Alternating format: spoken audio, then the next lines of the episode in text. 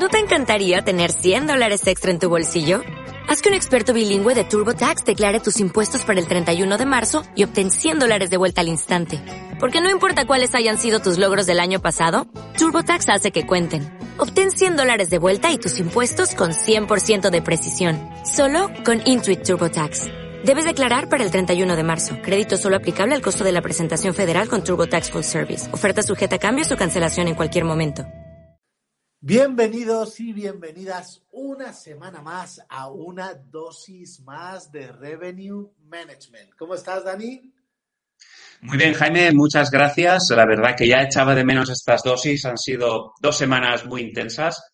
Una de ellas, además, en la que coincidimos en el Alegría Fest. Así que estuvo genial, muy recomendable y yo creo que eh, me apunto, vamos, seguro a la sesión, a la edición del año que viene. Emprendimiento, pues eh, música, eh, muy buen rollo, muy buena vibración. Creo que son esas, eh, esos encuentros en los que uno puede crecer y evolucionar personal y profesionalmente. Así que muy recomendable. Y bueno, eh, tú estuviste además dos días, Jaime, ¿qué tal te lo pasaste? Yo creo que genial. Bueno, yo la verdad, bueno, hoy vamos a, vamos a anunciar primero a las personas que nos están viendo de qué vamos a hablar y vamos a hablar de cómo afecta la directiva Omnibus a nuestras estrategias de revenue management. Y para eso contamos con una invitada que está esperando en la sala de espera, valga la redundancia, mientras Dani y yo contamos estas cositas. Y como bien dices, eh, coincidimos hace una semana en Alegría Fest. Fue un evento que montaron el equipo de, de Juan y Mejor, eh, de Juan y Mejor, no, de Más y Mejor, Isa y Juanmi, una gente maravillosa, un evento súper potente. Y la verdad es que yo el año que viene no me lo pierdo, eh, tengo muchísimas, muchísimas ganas. después, bueno, pues yo a raíz de eso, pues he decidido, fíjate que me voy a, aventurar en el mundo del coaching. Ya soy mentor, pero quiero profesionalizarme en ese sentido. Y he decidido que voy a hacer una, una maestría en coaching y en una cosa que se llama firewalking, que es eh, superar tus miedos a través de, cosas tan impactantes como andar sobre las brasas. Tengo muchísimas, muchísimas ganas. Y a raíz de eso han, han salido muchísimas cosas. Nos han solicitado una propuesta de 50.000 euros en ads eh, para Revenue Nomads Agency. Seguimos a tope anunciando Revenue Nomads Agency. Cada día presentamos a una persona y eh, con muchas ganas de ir a TIS este año, a Tourism Innovation Summit en Sevilla, que es dentro de dos semanitas. Y tú no estarás por ahí, ¿verdad, Dani? este año me la perderé, desgraciadamente, pero no sé que estarás muy bien acompañado por gente de la comunidad y demás profesionales que van a coincidir ahí, seguro. Qué pena porque el año pasado me lo pasé muy bien contigo, pero lo que no puede ser, no puede ser y además es imposible. Así que vamos con la intro y enseguida tratamos de este tema. ¿Cómo afecta la directiva Omnibus al Revenue Management con esta invitada que en breve...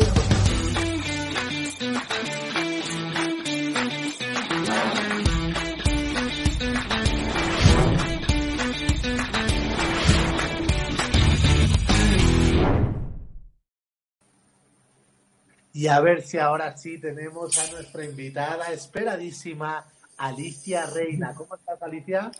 Hola, pues muy bien y muy contenta de que me hayáis invitado a, pues a compartir con vosotros este debate sobre la directiva Omnibus y su aplicación y transposición a España.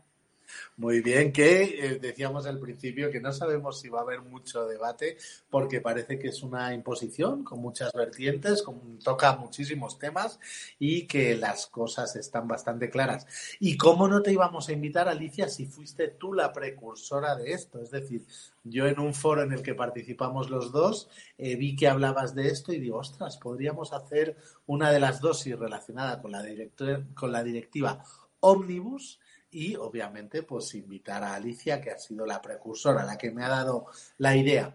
Así que nada, ya dejo a Dani que presente el tema, que cuente un poquito qué es la directiva Omnibus y a partir de ahí que inicie, bueno, pues un, eh, eh, un, debate con, con Alicia. Alicia, solo una cosita. Cuando te mueves, no sé si tienes cerca el cable o algo así, pero se oye mucho, se oye como ruido de por detrás. Ah, nada más, todo tuyo.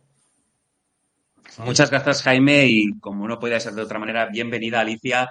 Además, creo que no hay nadie mejor eh, a quien podíamos invitar para que pues, nos ayudara a entender un poco mejor esta directiva que viene de la Unión Europea, la directiva Unimus. Además, Alicia, además de directora de hotel en el Hotel Midjourney en Ibiza, pues es eh, doctora en turismo por la Universidad de las Islas Baleares y, por otro lado, licenciada en Derecho por la Universidad de Valencia, con lo cual aglutinas eh, todas las aristas y las vertientes que nos atañen hoy con la directiva Omnibus. Así que nos vendrá muy bien a todos el conocer un poquito más esos pequeños detalles que, bueno, pues que nos ayudan en nuestro día a día y esas dudas que llegan a surgirnos muchas veces de estaremos haciéndolo bien, estaremos cometiendo una ilegalidad y, por contra esto nos puede llevar sanciones. Eh, por resumir brevemente, y ya Alicia pues eh, nos puede profundizar un poquito más, al final esta directiva Omnibus que viene parte de la Unión Europea lleva ya un cierto tiempo de recorrido, es decir, que lleva tiempo eh, cociéndose, y nunca mejor dicho, en la cocina, los fogones, y al final eh, su transposición en España ha sido por el Real Decreto Ley 24-2021 del 2 de noviembre, cuya vigencia se puso en marcha el pasado 28 de mayo, y bueno, de alguna manera lo que viene a proteger es a garantizar la transparencia del comercio electrónico, sobre todo pues, con la intención de proteger pues, al consumidor. Eh, en España, ¿cómo ha afectado esto? Pues bueno, ha conllevado modificaciones en la ley de consumidores y usuarios, en la ley del comercio minorista y también el de la competencia desleal.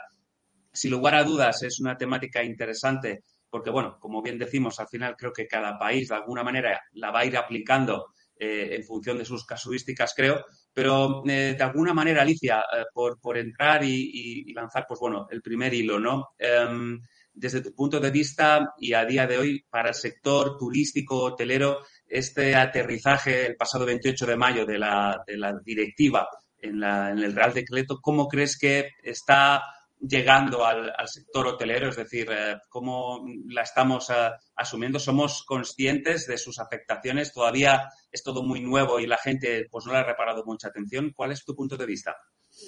Pues desde mi punto de vista, eh, teniendo en cuenta que el objetivo de esta directiva es modernizar la tutela del consumidor, el sector hotelero y el sector de alojamientos turísticos hemos estado en nuestro día a día salvando sobre todo después de esta temporada tan intensa y muchos de, mis compañeros pues no han tenido la oportunidad de, bueno, de aterrizar en esta directiva o en la transposición de esta directiva que, bueno, que ha entrado en vigor, como bien has dicho, el 28 de mayo.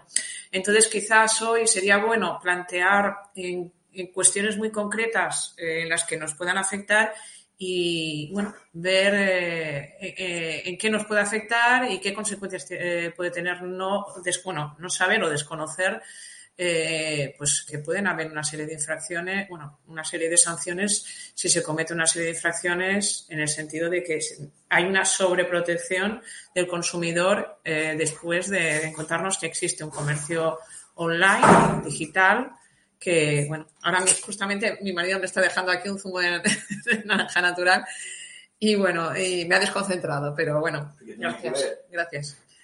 Eh, la cuestión es, pues como bien dices, eh, este aterrizaje de, los hoteleros, del sector hotelero, de los directores de hotel en esta materia, pues aún es muy precario.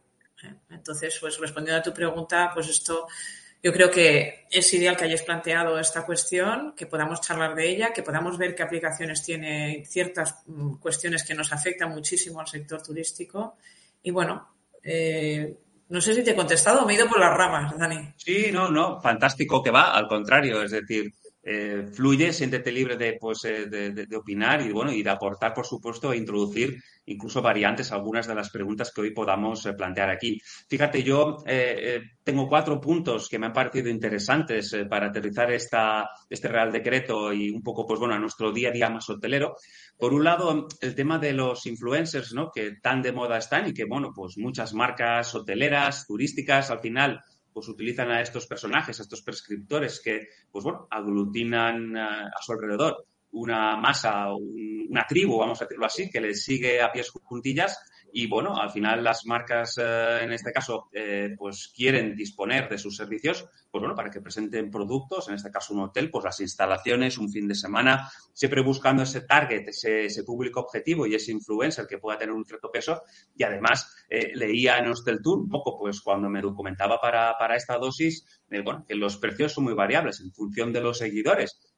pues puede ser por posteo, por publicación, y en función de las interacciones, entre 8 euros, 85 euros, digamos, por, por la parte baja, hasta casi 8.000 euros, eh, pues eh, influencers que están en 250.000 hasta un millón de seguidores. hablamos de dinero, ¿no? Y aquí un poco esta ley lo que viene a decir es, eh, cuidado, nos parece bien que utilicéis influencers y gente pues que tiene, que puede prescribir vuestro producto o servicio, es genial, pero hay que decirlo. Y el usuario, el consumidor debe saber que eso es una publicidad y que eso que está haciendo esa persona recibe una compensación por, por hacerlo. Es decir, que no es algo natural que ha surgido paseando por la calle y he visto esto que me ha gustado, sino que, oye, estoy haciendo un trabajo detrás importante. Y ahí un poco eh, eh, el ser conocer es es decir, al final, y la pregunta es, ante una situación de publicidad encubierta, eh, ¿quién es el responsable de esa infracción?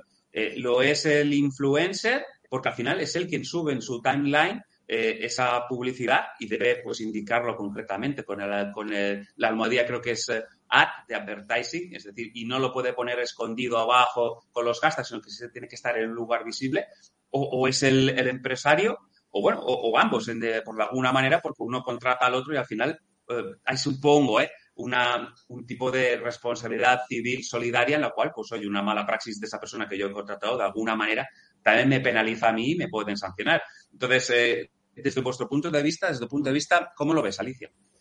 Bueno, eh, como punto de partida, para que exista un usuario o consumidor, tiene que haber una otra, la otra parte tiene que ser comerciante. Si no es considerado comerciante, no habrá la protección al consumidor. Partiendo de esta base, eh, el responsable de infracción eh, va a ser el empresario y el empresario, para poder salvaguardar su responsabilidad, tiene que incluir de alguna manera por vía contractual con el influencer alguna coletilla, alguna cláusula en la que eh, haga que el influencer cumpla con esta normativa de alguna manera. Es decir, que eh, sea muy transparente con el consumidor, indicando que realmente este es un contenido promocionado y, eh, bueno, y, el, empresario de esta forma quedaría salvaguardado de cualquier responsabilidad. Esto es así porque el propio artículo 84.2 del Real Decreto que acabas de decir, que es el Real Decreto Ley 24-2021, trata eh, eh, de, la modificación de la Ley 3 91, que es de la competencia desleal. Y ella eh, dice que en el artículo 26 va a cambiar su redacción y habla de las prácticas comerciales encubiertas. Y aquí deja claro que, mm, pues claro, se consideran desleales por engañosas las prácticas que incluyan como información en los medios de comunicación o en servicios de la sociedad de la información o redes sociales comunicaciones para promocionar eh, un bien o servicio pagando el empresario profesional por dicha promoción sin que pueda, sin que quede claramente especificado el contenido a través de imágenes y sonidos claramente identificables o usuario que se trata de un contenido publicitario.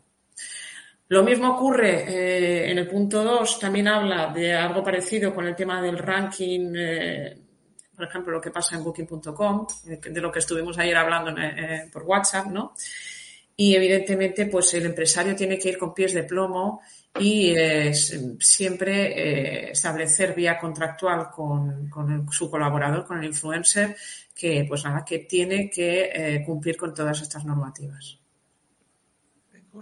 Y además ahí haces especial hincapié en muy importante a partir de ahora revisar todos esos contratos, revisarse bien esas cláusulas, añadir ese punto en el cual pues de alguna manera eh, ese influencer, esa persona que al final contratamos para promocionar nuestro producto o servicio, se haga también responsable, incluso probablemente decir en qué, en qué forma y de qué manera va a salir esa indicación, eh, ya sea pues en texto, sea en música o hablado, pero que esto está en un contenido publicitario para que luego no incurramos en sanciones o problemas y la cosa pueda ir más allá.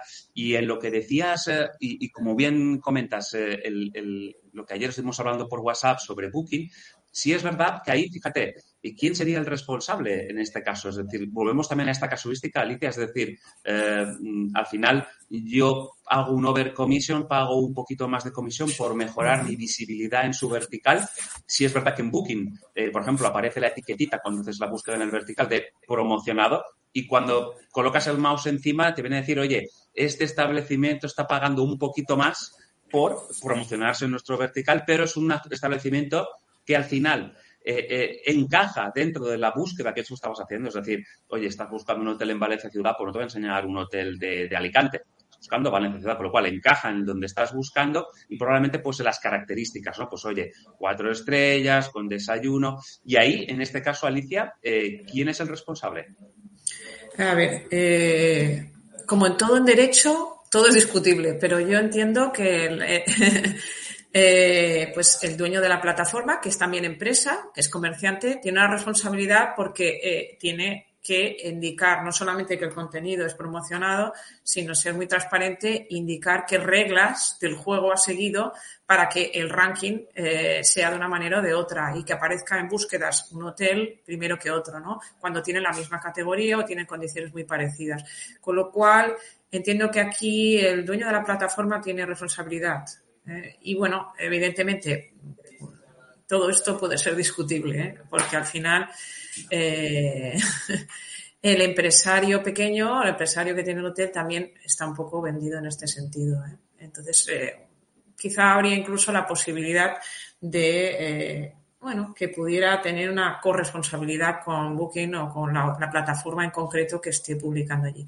Con lo cual, eh, hay que tomárnoslo en serio, hay que, escribir, hay que dejar muy claro esta información, ser muy transparentes. Y sí que es verdad que hay algo que a nosotros, a los empresarios, a los hoteleros pequeños, a los hoteleros que estamos trabajando en las plataformas, nos deja un poco indefensos.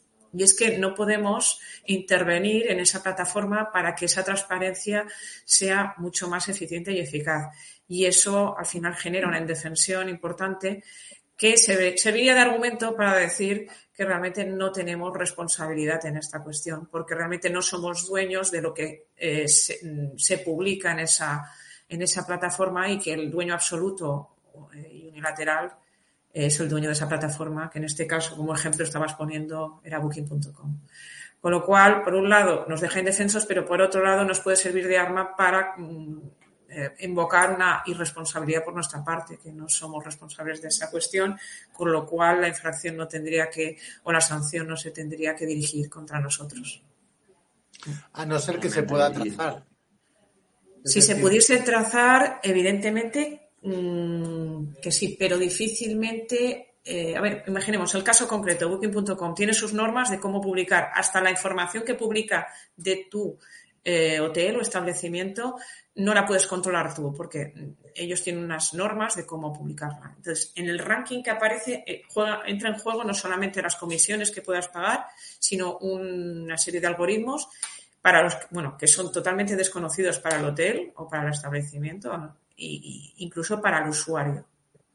Yo creo que ahí el, el propio usuario tiene un arma en la que ya de por sí podría denunciar porque el desconocimiento absoluto de cuáles son las normas o algoritmos en las que, bueno, no, hay que ser muy concreto porque explicarle al usuario cómo se ha hecho el algoritmo y qué tiene en cuenta el algoritmo muy minuciosamente, pues, pues no creo que sea lo que pide la ley, ¿no? O, pide este Real Decreto, pero sí el ser muy transparentes, ¿eh? el principio de transparencia e información en este Real Decreto son cruciales, es decir, el, dejar claro, pues mira, lo que usted tiene en primera línea es por este, por esta razón, porque este señor pues ha, hecho un contenido promocional y evidentemente tenemos en, en, cuenta también pues las notas de reputación online en esta proporción, etcétera, ¿no? Explicar un poco esta cuestión, pues eh, evidentemente eh, creo que, que queda mucho trabajo por hacer en estas plataformas para que esa transparencia realmente sea una realidad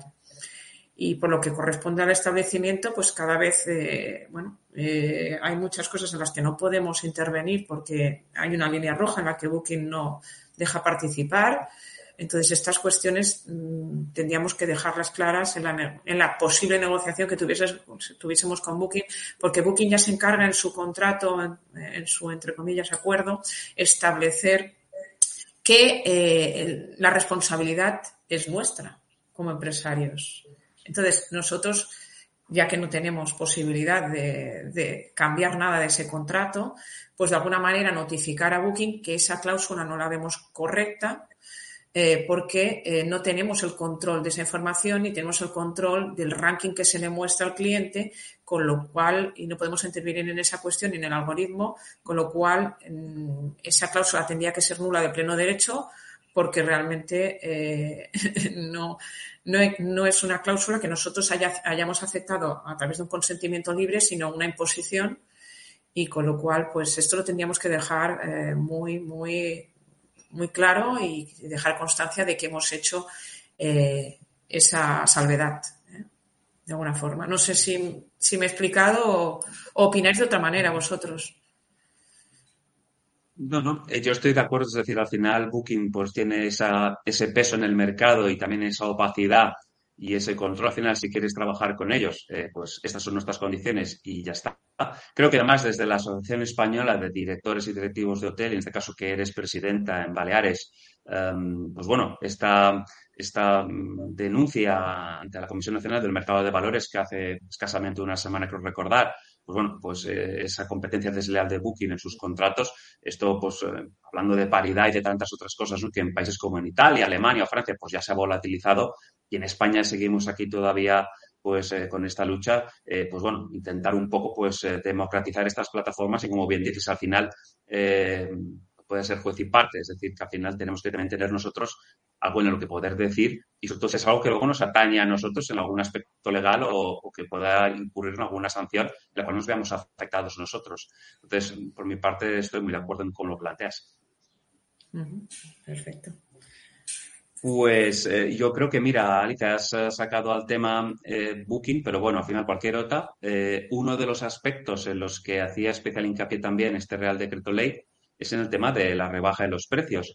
Y viene a decir algo así, leo textualmente, debe aparecer el precio anterior junto al reducido, entendiendo por precio anterior el más bajo que estuvo vigente durante los 30 días anteriores a la implementación de la promoción y cuyo precio debe colocarse al lado del nuevo para que el consumidor vea una rebaja real, ¿no? Esto llevado a la parte hotelera, y como bien sabes, al final muchas de las ofertas y las promociones que en el Revenue Management, por ejemplo, pues trabajamos, es decir, aplicar descuentos eh, sobre las tarifas bar, las Best Available Rates, al final, pues bueno, estas Best Available Rates eh, pues no son tarifas estáticas, son tarifas dinámicas que van evolucionando en el tiempo en función de la ocupación, la demanda, y bueno, esos descuentos se aplican y cambian en función de 30 días, ese precio puede haber cambiado 10 veces probablemente. Pero claro, esto un poco, eh, si yo ahora pensando en lo que está por venir, es decir, nos estamos acercando al Black Friday en un mes y poco y bueno, pues eh, al final eh, vamos a tener que mirar muy, muy bien qué ofertas lanzamos y qué descuentos aplicamos, porque si yo ahora tengo activo en, un planning de tarifas, pongamos el caso, un 20% de descuento y yo luego lo quiero subir al 50%, eh, ese mismo descuento, porque me apetece, eh, ¿cuál, es el o sea, ¿cuál es el descuento que estoy aplicando? ¿El 50 o el 30? Es decir, ese 20 más el 30 que subo. Em, y por ahí va un poquito la, pregunta, ¿no? Es decir, eh, ¿qué, podemos hacer? Porque yo puedo tener que un producto que a lo mejor pues, es más lineal, que no tiene, pues bueno, oscilaciones de precio y bueno, vale lo mismo hoy, mañana y dentro de un mes, a no ser que luego vengan unas rebajas, pero durante el tiempo antes de las, de las rebajas, pues se mantiene bastante lineal ese precio, no cambia y luego ahí le aplican los descuentos, puedo entender que ahí es más fácil de trazar eso, pero en nuestro caso, que todo es tan dinámico que todo cambia tan rápido, le veo una cierta complejidad para, el hotelero. ¿no? Ya no digo solo para las plataformas u otras con las que trabajemos y podamos trabajar esos descuentos. Pienso ya la propia web, ¿no? que ahí sí que somos nosotros más responsables de lo que ofrecemos y sobre todo de cómo lo ofrecemos. ¿Cómo lo ves, Alicia? A ver, eh, como bien dices, Dani, hay una gran dificultad en nuestro terreno porque realmente jugamos con tarifas dinámicas, ¿no? Y esto, pues, eh, pues nada, añade más caldo a esta cuestión o más leña al fuego, ¿no? Eh, si, a ver, lo que pasa que como en Revenue, en Revenue tenemos herramientas para intentar hacer que esto pues funcione, eh, bueno, bueno, que podamos un, poco sortear esta cuestión. En este sentido, en el ejemplo que habías eh, dicho, en el que, por ejemplo, tienes aplicada un 20% de descuento y quieres llegar a un 50%, si eh, estuviésemos dentro de esos 30 días, o sea, lo que hará lo que me implica esta ley es que tú tienes que poner el precio que tenías anterior, el más bajo que hayas tenido publicado dentro de esos 30 días. En este caso, si estuvieses dentro de ese margen y, y tú quieres llegar al 50%, tú solamente podrías anunciar que estás haciendo un descuento adicional de un 30% sobre esa tarifa más baja que tendrías que, indicar en, la oferta que hagas. Pero podemos intentar jugar con esta cuestión eh, ofreciendo algún tipo de valor añadido al producto, de manera que el producto que estés ofertando no sea el mismo que el que estaba en descuento eh, inicialmente. De manera que ese producto, entre comillas, diferente al que tenías a un 20% dentro de esos 30 días, puedas eh, decir que, que, no es el mismo producto y al no ser el mismo producto, tú puedas indicar que has hecho un 50% directamente de descuento sobre ese eh, producto o servicio. Para eso hay que ser muy precisos, hay que diferenciar muy bien el, producto inicial que tenías a un 20% de descuento y el producto, eh, entre comillas, nuevo que quieres ofertar al 50% de salida en Black Friday. Para eso puedes jugar con valores añadidos, incluyendo cuestiones como eh, eh, crear una tipología de habitación diferente, de producto o servicio diferente, añadiendo algún extra a esa habitación, alguna característica física tangible o incluso una mm, característica intangible o un servicio adicional como pueda ser pues que incluyes un spa, que incluyes un masaje, que incluyes un servicio de cóctel en la habitación o un desayuno privado en la habitación. Bueno, se te puede ocurrir la imaginación al poder. De manera que el producto inicial que tú eh, tenías al 20% ya no es el mismo que el que ofertas aquí y puedes anunciar con un 50% de descuento, que será mucho más goloso para el usuario y el consumidor. Pero esto tienes que dejar muy bien definido y tiene que ser muy claro y muy transparente lo que estás ofertando en un caso y en otro. De esta manera podríamos jugar de alguna manera y seguir eh, teniendo las posibilidades que nos ofrece el Revenue Management y estar siempre acorde y cumpliendo esta legislación, este eh, Real Decreto que hemos traspuesto de la Directiva eh, Europea. Y bueno, para eso es, muy, es, es interesante pues, leer muy bien el texto concreto que habla sobre esta cuestión, ¿no? En este artículo 85 de este Real Decreto, en el que en el apartado 1, bueno, pues bueno, en el que se habla de la ordenación del comercio minorista y en el que en el apartado 1 dice, pues nada, siempre que se oferten artículos con reducción de precio deberá figurar, como bien has dicho, con claridad, claridad, ¿eh? en cada uno de ellos el precio anterior junto con el precio reducido, salvo que en el supuesto de que se trate de artículos puestos a la venta por primera vez. Esta es otra eh, salvedad que incluye Claro, aquí diremos que es la primera vez que ofrecemos este eh, producto porque ya no es el mismo, con lo cual no hay una oferta anterior. Y esta es esta pequeña coletilla nos puede servir para eh, poder salvar esta, este escollo. No sé si, consideras que eso es así. No, no, yo de... Sí, sí, Jaime, adelante. Sí, no, solo quería intervenir un, poco, un momentito yo de todas formas eh, cada vez veo que, hay legislaciones con toda esta, toda esta vertiginosa evolución de prácticamente todas las áreas de todos los sectores. Hay legislaciones que se plantean, pero muchas veces eh, no son aplicables a día de hoy. Tienen un sentido y tienen un sentido de proteger al usuario y si lo vemos todos como usuarios, no como propietarios de negocios sobre el papel, pues, pues, pues vemos que puede, que puede tener sentido, pero luego la aplicabilidad eh, eh, requiere pues que, le den un poquito más de vueltas y sobre todo que, vean las casuísticas de determinados sectores como, como el nuestro. No hay, eh, no hay más que ver, por ejemplo, la, Ley Orgánica de Protección de Datos, que después se convirtió en el, en el, ¿cómo es? En el Real Decreto de Protección, en el RGPD, y que eh, eh, ahora mismo eh, han salido incluso aplicaciones para bloquear todos los, los, los banners de aceptación de cookies. Es decir, que ya el usuario está tan cansado y le afecta tanto, perdón, le afecta tan poco que prácticamente dice, mira, déjame de líos, yo quiero entrar en una web y consumir la información y no quiero andar aceptando o dejando de aceptar cosas, con lo cual eh, me instalo este, este bloqueador de estos banners. Con lo cual, eh, creo que eh, no debemos, es decir, debemos tenerlo en cuenta, pero no debemos preocuparnos mucho por cumplir a rajatabla estas legislaciones porque, por ejemplo, simplemente lo vemos con el ejemplo que habéis puesto del 20%, del 30% del Black Friday, todo el mundo va a poner un 50%. ¿ok?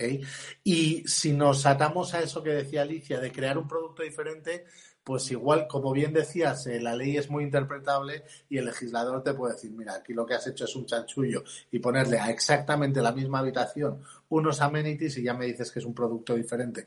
Y bueno, pues en un momento dado, pues no te lo va, no te lo va a aceptar, pero es mi punto de vista que creo que está un poco alineado con lo que habéis dicho eh, eh, durante toda vuestra disertación. Así es, es que mm, yo creo que el legislador no entiende nuestro mundo de revenue management, no entiende que, nos, eh, que la realidad va a una velocidad ultrasónica que el, usuario ya conoce toda, todo este entresijo, ya se ha acostumbrado a cómo funcionamos, nosotros nos hemos acostumbrado también a él. Y entonces, claro, evidentemente, eh, jugamos con tarifas dinámicas. Es posible que, bueno, si, os pasa como a nosotros, pues eh, al que me está escuchando, cambiamos de tarifas de una manera eh, súper ágil y durante el día podemos cambiar las tarifas incluso tres, cuatro veces, eh, dependiendo de, cómo está el mercado. Entonces, esto yo creo que no se ha tenido en cuenta y es un lastre. y es una lástima que no se haya tenido en cuenta en, esta, este, en este intento de modernización de algunas de las normativas que están en offline y quieren intentar adaptarlas a, la realidad digital y online que tenemos hoy en día. Entonces, se ha perdido esta oportunidad, pero yo creo que, bueno, como bien dices, pues vamos a ver qué sucede. Si el usuario eh, al final eh, se, se, informa muchísimamente, o sea, mucho de esta cuestión, porque realmente el que tiene el poder de denunciar en ese momento y que le afecte es el propio usuario. Si es el usuario que pone el foco en, escucha, esta oferta es engañosa, esta oferta me ha dicho que tenía un descuento de tal, es él, o sea, y siempre hay, entre comillas, lo voy a decir con un lenguaje un poco burdo, pero siempre hay el tocapelotas que, de turno, ¿no? Que, que, te, dice, pues mira, voy a hacer daño, ¿no? Voy a, y, bueno, ¿y quién, y, por qué no? Pensar que a lo mejor es eh, un competidor que tiene un familiar que dice, mira, pues te he encontrado esta oferta y tal, y es de tu competidor. No sé, no quiero pensar mal, pero hay compañeros del sector que sí que me han dicho que han tenido estas cuestiones en, reviews, eh, reviews hechas por el contrario. Entonces, eh, no sé, esto se coge con pinzas y las consecuencias y las infracciones no son para no tener en cuenta. Entonces, si consideramos el sector como lobby que realmente esto no se adapta y, que realmente es eh, causa un quebranto importante y que realmente no se adecua a la realidad que estamos viviendo, pues esto tendremos que decirlo y tenemos que manifestarlo y quizás, pues, eh, de alguna manera eh, hacer que llegue donde tiene que llegar en Europa para que de alguna manera también eh, sea equilibrado, ¿no? Que haya una, eh, una, equidad, ¿no? Entre las dos partes, de manera que no quede el empresario siempre o el hotelero siempre a merced de lo que un usuario cualquiera, eh, del que os he descrito antes, ¿no? Pues le pueda colocar una situación complicada. Yo creo que lo has explicado muy bien, Alicia. Y bueno, como bien dices muchas veces, eh, y esto siempre es así, eh, las leyes suelen ir mucho más despacio que la tecnología. Eh, algoritmos, inteligencia artificial, machine learning, hay tanta, bueno, pues tanto software, tanta herramienta trabajando por detrás que al final, pues bueno, vamos desacompasados en muchos momentos y como bien dices, un sector pues tan importante como el turístico en España, pues una pena, a menos haber dejado pasar este primer tren. Ojalá esto se pueda retomar más pronto que tarde y podamos pues darle una vuelta y adaptar las casuísticas a cada sector como bien dices, el offline, el online, pues eh, tiene sus eh, peculiaridades y sus diferencias. Y además has traído sobre la mesa un tema interesante, eh, que es el tema de las reseñas. en un dosis que hicimos con Jaime y más invitados hace ya algunos meses, si no recuerdo mal, a mediados de mayo, justo antes de que pues tuviera vigencia este Real Decreto, bueno, de las fake reviews, ¿no? Es decir, al final también otro tema interesante eh, estas reseñas falsas que bien comentabas, ¿no? Pues esa mala praxis eh, que por un lado, pues bueno, alguien puede hacer. De hecho, ahí había empresas que, directamente ofrecían a empresas, oye, eh, podemos conseguir gente que haga, mm, pues eso, mm, opiniones de tu negocio en positivo, sobre todo aquellos negocios que, lo están pasando mal o que quizás no tienen una muy buena reputación. Ahí ya podríamos entrar en todo el debate de, si realmente esta es la solución, porque al final esto es es hacerse trampas al solitario. Es decir, si tienes un problema, sea de servicio, de producto, donde esté, eh, creo que sería bueno primero solucionarlo. Eh, que al final cuatro o cinco reseñas buenas van a entrar ocho malas, que van a tener una muy mala experiencia porque al final te das cuenta de que, de que eso no es lo que esperabas. Sigues pagando por algo que luego no tiene sentido, ya tienes un coste por ahí seguro. Pero bueno, si se da esa casuística, y al final un poquito, pues bueno, lo que nos vienen a decir, eh, yo recuerdo, el TripAdvisor eh, decía en un estudio de 2020 que, que había detectado hasta un millón de, reseñas falsas y de, ese, de esa cantidad, creo que el 70% no llegó a subir a la plataforma y que incluso creo que eliminó 20.000 eh, cuentas de usuarios, bueno, pues de, de, cuentas falsas probablemente que pues bueno, se dedicaban eso, a subir de forma habitual a, la red comentarios en negativo. Em, bueno, llegados a este punto, eh, el tema de las opiniones. Eh, ¿Quién las verifica? Porque al final lo que nos dice esta ley, este Real Decreto Ley, es que, bueno, que tenemos que aquellas opiniones que no podamos garantizar como ciertas, como veraces, pues que debemos decirlo, no verificada por la empresa o si está verificada por la empresa. Y ahí viene la pata 2. Eh, bueno, a lo mejor en la web nuestra, portal, podemos verificarlo más fácilmente, pero cuando alguien sube una opinión en Google, eh, sube una opinión en TripAdvisor, sube una opinión en Booking. A ver, si es verdad que quizás Booking o otras otras eh, tiene que haber sido un cliente alojado eh, y bueno, es un poco más complejo. Se puede también saltar eso y también hay maneras, es decir, esto no, tiene cierta, cierta complejidad, pero bueno, al menos puedes trazar un poquito más esa reserva porque tiene que esa opinión ir vinculada a una reserva que ha estado alojada, más o menos. Pero en otros portales, Alicia, todo esto ¿Quién lo verifica? En Google lo verificamos nosotros, pero la plataforma es de Google. Pero claro, a mí me cede esa plataforma que me abre un perfil y hay alguien que ha publicado libremente y puede ser un cliente alojado, un señor que pasaba por la calle con la geolocalización abierta, he hecho, oye, pues mira, este chico que me ha mirado mal en la puerta, pues le voy a poner un mal comentario, oye, o me ha sonreído, pues mira qué gente más amable. Y no utilizar ningún producto o servicio. ¿Cómo, cómo movemos todo esto, Alicia?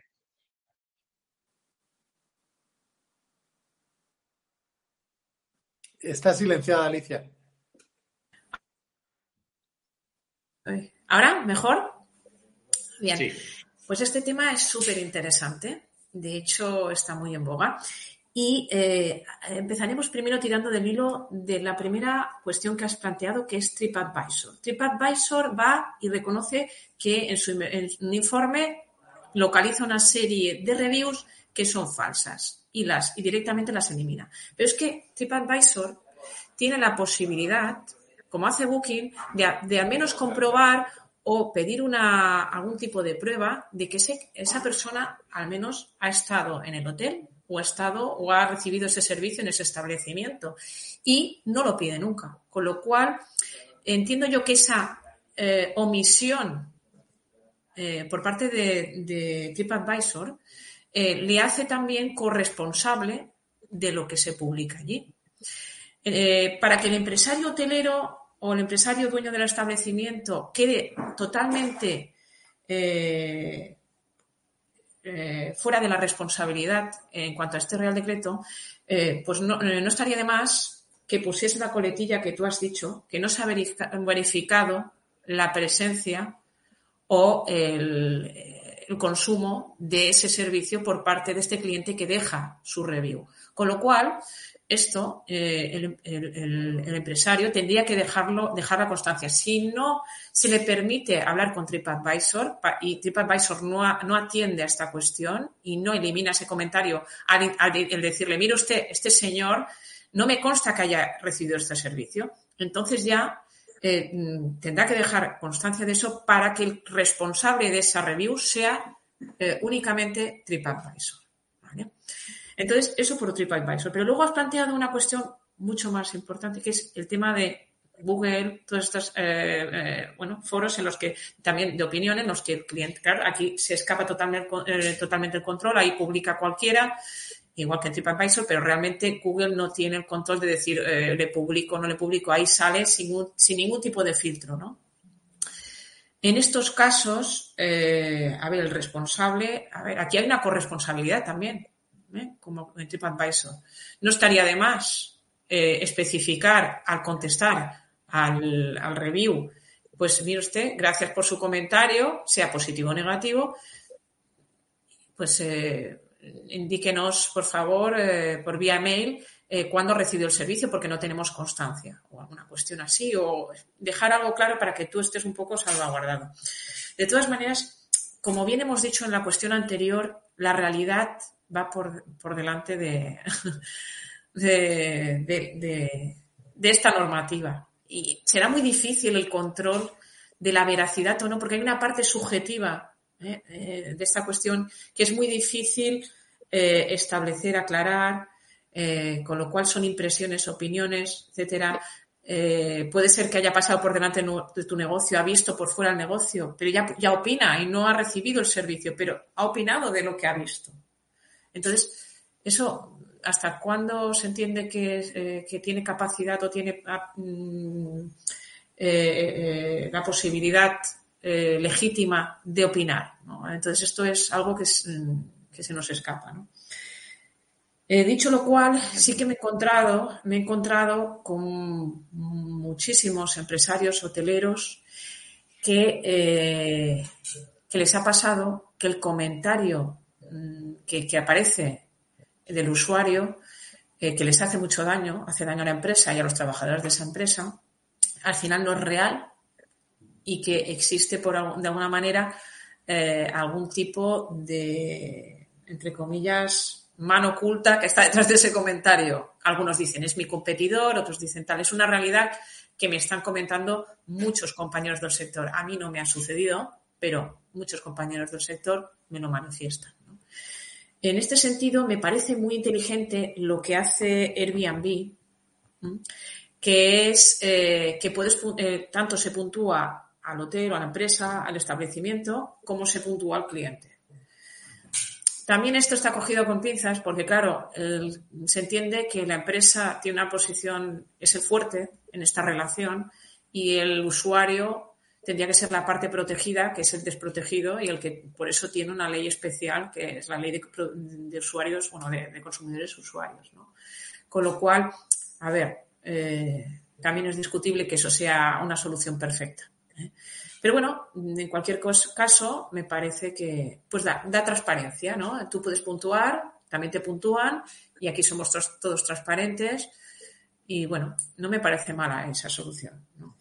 Dicho lo cual, pues no sé si te ha aclarado quién es el responsable de esta cuestión. En, estas, en, estas, eh, en estos foros en los que nosotros no tenemos el control absoluto del review y no se nos deja tener el control absoluto de poder decir si eso no es, pues entiendo que hay una, la plataforma tiene algo que de, responsabilidad. Pero nosotros, para eliminar eh, de forma absoluta nuestra responsabilidad, tenemos que dejar constancia eh, de forma transparente de que ese review pues corresponde a una persona que se ha alojado o no se ha alojado y que no tenemos constancia de si se ha alojado o no se ha, alojado, con lo cual no podemos eh, verificar que el contenido de ese review sea pues cierto en su totalidad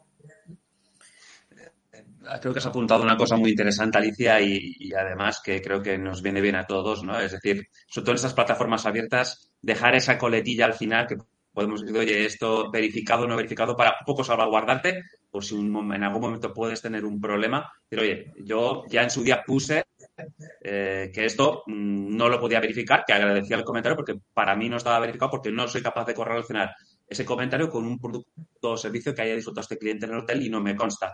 Y, eso un poquito pues eh, te cura en salud. Y lo que comentabas del Airbnb está muy bien, porque fíjate, es primero, el, en este caso, el propietario, eh, en este caso el, el host, el que tiene que valorar al cliente para que luego el cliente pueda valorarte a ti. Es decir, si tú no valoras a ese usuario, el, usuario no te va a poder valorar a ti como, en este caso, pues bueno, como, como propietario o, como persona pues que, que, estado alojado en tu apartamento. Con lo cual, una cosa para que tú quieras un buen comentario, bueno, o, te deje una review, tendrás que tú también validar primero también. Así al final, yo creo, también incluso cuando piden eh, en la plataforma un cliente, un posible cliente, tu apartamento, ves también la valoración que ha tenido ese cliente cuando ha estado en otros apartamentos. De, pues esta es una persona seria que cumple, que no me crea problemas, que oye, que lo deja todo como estaba.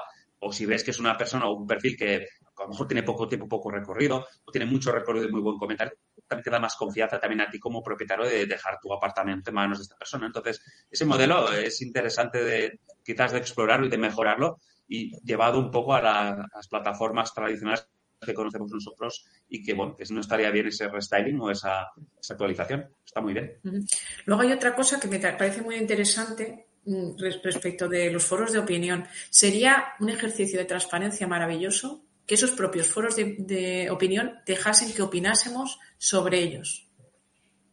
Es decir, yo poder opinar sobre el servicio que recibo de TripAdvisor, yo poder opinar sobre el servicio que recibo de Google o de Booking o de tal.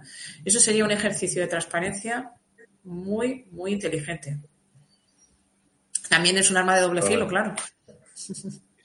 Pero oye, está muy bien lo que planteas. Eh, lo lanzamos desde dosis semanal, Jaime. Oye, el invitarles a que hagan una reflexión, de que al menos tomen nota, boli y papel y apunten eso, porque creo que al final también, de alguna manera, eh, somos partners necesarios. Y al final ellos, sin nuestro producto, pues, tampoco tienen mucha razón de ser. Entonces, bueno, creo que es una relación necesaria y sería, como bien dice Alicia, no muy sano que todos podremos opinar un poco de todos y en positivo siempre, como decimos, en plan constructivo, en mejorar las relaciones que tenemos eh, con partners, pero también pensando al final en nuestro cliente, en el usuario final, que viva por todos lados una mejor experiencia. Creo que por ahí es un gran paso el que propone Alicia.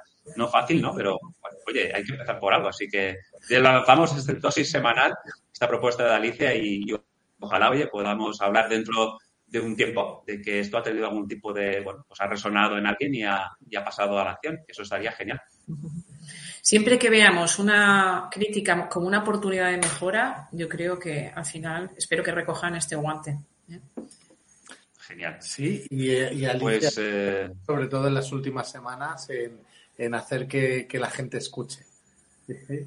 Porque la verdad es que el movimiento que habéis hecho desde ADH, CEAT y demás ha sido increíble a nivel internacional. Muy bien, Dani, pues eh, damos por finalizado. Pues por mi parte, un placer, un placer ha sido tener a Alicia hoy aquí con nosotros y Alicia, de verdad, muchísimas, muchísimas gracias. A mí me has aclarado personalmente algunos puntos que, tenía, pues eso, más claro, oscuro, más, más dudosos. Y, incluso creo que a todos los que siguen este video podcast les vas a aportar una serie de ideas, de tips que creo que desde hoy mismo pueden implementar y que pueden tener muy en cuenta sus negocios y al menos pues para estar un poco más protegidos dentro de este océano a veces de incertidumbre que son leyes y negocios eh, offline, online, etc. Así que muchísimas, muchísimas gracias, Alicia.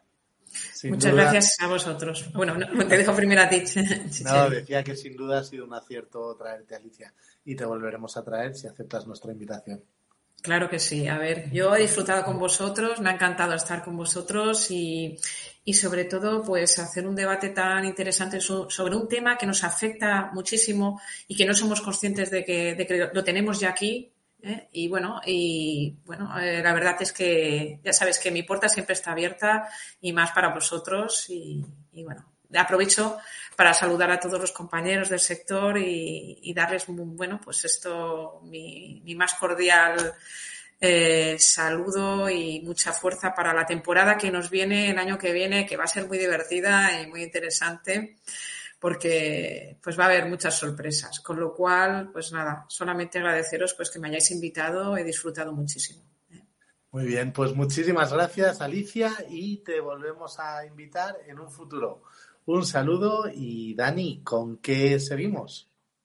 Pues bueno, ahora, eh, como no podía ser de otra manera, no hay mejor manera de acabar un dosis que con tus tips de emprendimiento. Así que, Jaime, soy todo oídos, atentos, eh, papel y lápiz, apuntar bien porque Jaime nos va a dar un consejo seguro día a tener en cuenta. Muy bien, muy bien. Bueno, pues sí, como bien dices, tip de emprendimiento, pero he tenido un problemilla y es que estoy desde el iPad eh, y no puedo compartir pantalla. Creo que no me deja por el navegador que estoy utilizando porque en otros sí que me deja. Pero a pesar de que me gustaría eh, y no puedo hacerlo porque por, limitaciones tecnológicas, eh, puedo mm, hablar un poco por encima y luego os daré un recurso eh, que avala este tip. Y este tip habla de las cuatro fases y las siete áreas que debe tener en cuenta un emprendedor. Son cuatro fases, según si estás empezando, estás en un perfil senior, yo las llamo freshman, sophomore, junior y senior, y hablamos de trabajar el mindset, el producto, el marketing, la publicidad, la venta, las finanzas y el equipo. ¿Vale? Entonces, dentro de estas eh, siete áreas y estas cuatro fases, eh, indico eh, o cada, cada emprendedor debe seguir eh, un paso, una forma de actuar concretamente en cada uno de estos, en cada uno de estos pasos y para que comprendáis mejor el alcance y lo tengáis como una guía de referencia para vuestros emprendimientos, aquí arriba, en algún sitio, se os va a aparecer una, una pestañita con el enlace a esta guía para que la podáis descargar. Y bueno, pues os explicaré, os explico allí en más detalle, pues eh, pues cada una de estas fases y qué debes saber hacer en cada una de estas fases en cada una de las áreas. Y nada más, Dani, este es mi tip de hoy, que es un micro tip que lleva a un mega tip. Y nada más, eh, ¿quieres despedir el programa, Dani? Por supuesto, pues eh, como todas las semanas, ayúdanos a que este episodio sea todo un éxito, compártelo con todos aquellos que creas que puede interesarle. Déjanos tus comentarios, eh, tu opinión, nos ayuda a mejorar e incluso puedes sugerir nuevos episodios, nuevas temáticas en las que podamos tratar. Y será, por supuesto, leerlas eh, un placer. Así que os esperamos eh, la próxima semana en otra dosis más. muchísimas gracias y abrazos a todos. Abrazos, nos vemos la próxima semana. Bueno, no, dentro de dos semanas porque la próxima semana estamos, eh, eh, que hemos dicho, la, la, próxima semana estamos en TIS, con lo cual no haremos dosis. La siguiente es fiesta en Madrid, aunque yo creo que estaré por Cádiz, pero me lo voy a tomar de fiesta y a partir de ahí ya seguimos con las dosis. Un abrazo fuerte. Y a ti, que has llegado hasta el final, te doy las gracias por estar ahí. Te invito a seguirme en mi otro canal de YouTube, tengo dos, uno para hoteleros y otro para emprendedores, y en Instagram para descubrir mi día a día como emprendedor. Nos vemos en el próximo video. En Sherwin Williams somos tu compa, tu pana, tu socio, pero sobre todo somos tu aliado, con más de 6.000 representantes para atenderte en tu idioma y beneficios para contratistas que encontrarás en aliadopro.com. En Sherwin Williams somos el aliado del PRO.